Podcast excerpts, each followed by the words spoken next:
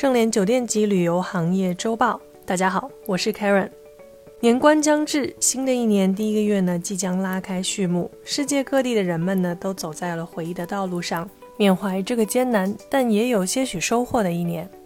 盛联国际呢，也不例外。所以呢，我为大家总结了2021年1月到12月每个月的经典文章，并又重新追踪了每个事件的发展。希望能为这个不寻常的2021留下一点历史的印记。一月，北京民宿的第一场雪。2020年12月24日，北京宣布取缔民宿房短租房，让许多靠运营民宿的房东呢苦不堪言。一些转向了长租市场，而另一些呢干脆退租不干了。在二零二一年年中，政策具体实施呢，由网络平台执行对房东的资格检查，把问题丢给了飞猪及 Airbnb 等平台。二月，中国首家阿里拉在二零二一年二月宣布永久歇业，传说是因为水源污染问题导致对周边生态的破坏。续阿里拉唐舍宣布解除管理合同后，我们又见证了一家阿里拉的终结。当然也不必太担心。没过多久，乌镇和上海阿里拉迎来了盛大且欢快的开业消息。三月，疫苗护照能否重启跨国旅行呢？也是大约在这个时候呢，疫苗开始在各国接种。而当每个国家都在竭尽全力说服其国人接种疫苗的时候呢，疫苗护照这个名词也被广泛宣传起来。许多人认为，未来跨国旅行除了原本的护照之外，还需要出示疫苗接种证明。现在看来，虽说2021年还未实行疫苗护照或是国际旅行，但是许多国家出门吃饭或者乘坐飞机都需要出示疫苗接种证明。可惜的是，从目前变异病毒来看，就算完成接种了疫苗并打了加强针，可能对快速的变异毒株来说呢，也没有那么的有效。四月。看不懂的中国咖啡资本赛。二零二一年的第一季度，中国的咖啡业呢成了资本新宠，遍地开花。当时只有十家店的 M Stand，估值七个亿的神话呢，也许永远不会被刷新。年底了，虽然资本已没有那么的火热，但是随着精品咖啡越来越多，看来咖啡品牌们的压力呢也会越来越大。不过，竞争对消费者来说呢，永远是件好事儿。五月。网红主播酒店热水壶事件，还记得那个让人作呕的烧水壶事件吗？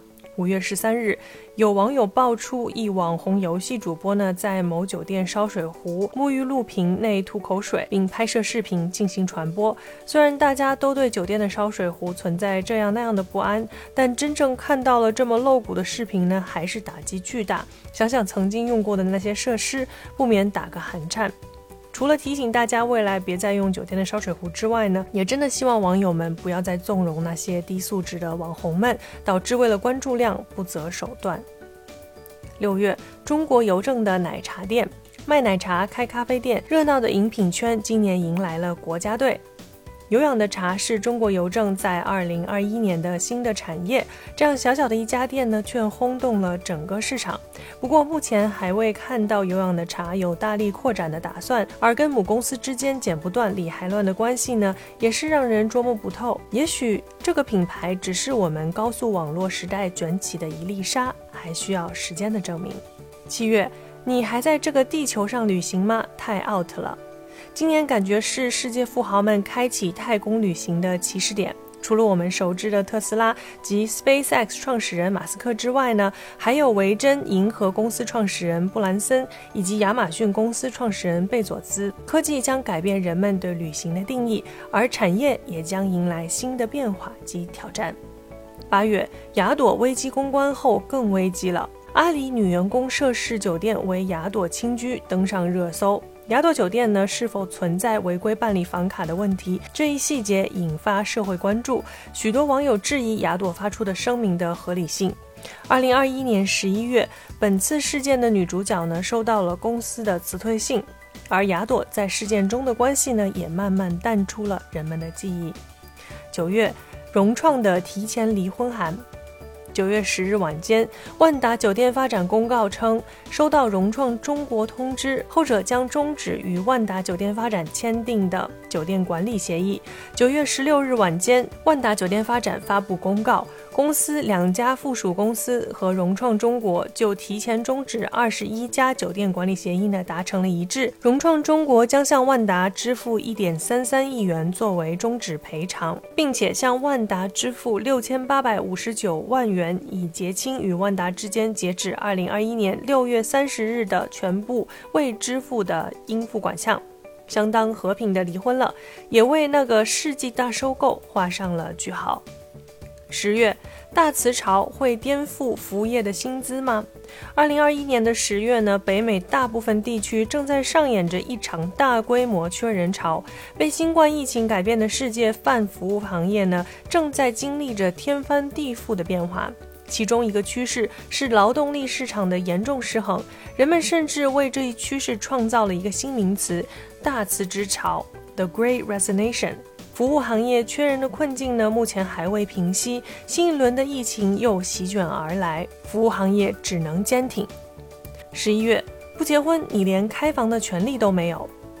在摩洛哥，没有结婚的男女不能一起入住酒店；而在世界的另外一头，包括希尔顿、洲际、温德姆等十二家连锁酒店被点名指控知晓和无视妇女和儿童在其场所被出售为性奴隶的现象，酒店成为了贩卖人口的场所。不管是正常的男欢女爱，还是被很多国家认为是违法的性交易，酒店都是一个性的载体。有些时候承载的是被禁止的爱，而可能在同一个时间也成为了世界最阴暗的庇护所。截止目前，案件还在受理当中。十二月，元宇宙，Metaverse 元宇宙一词呢，来自一部科幻小说，原意指的是现实宇宙之外的一个新宇宙空间。更通俗的理解呢，就是虚拟世界。未来世界中的人呢，将生活在虚拟世界当中，而我们的现实世界只是用来吃饭和睡觉，而其他一切的活动，如社交、工作、运动、旅游等，都会在虚拟世界中实现。元宇宙是否将成为人们的社交方式？我们拭目以待。以上就是我们经历的二零二一，不管好还是坏，这一年都即将离我们远去。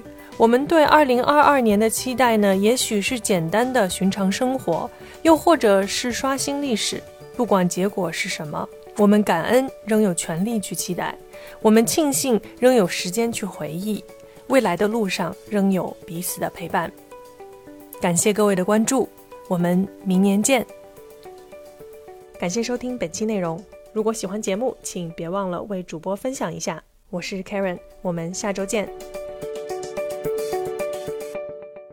搜索公众号 A A H M C O，关注盛联国际，查看音频文字版。本节目由盛联国际独家制作播出。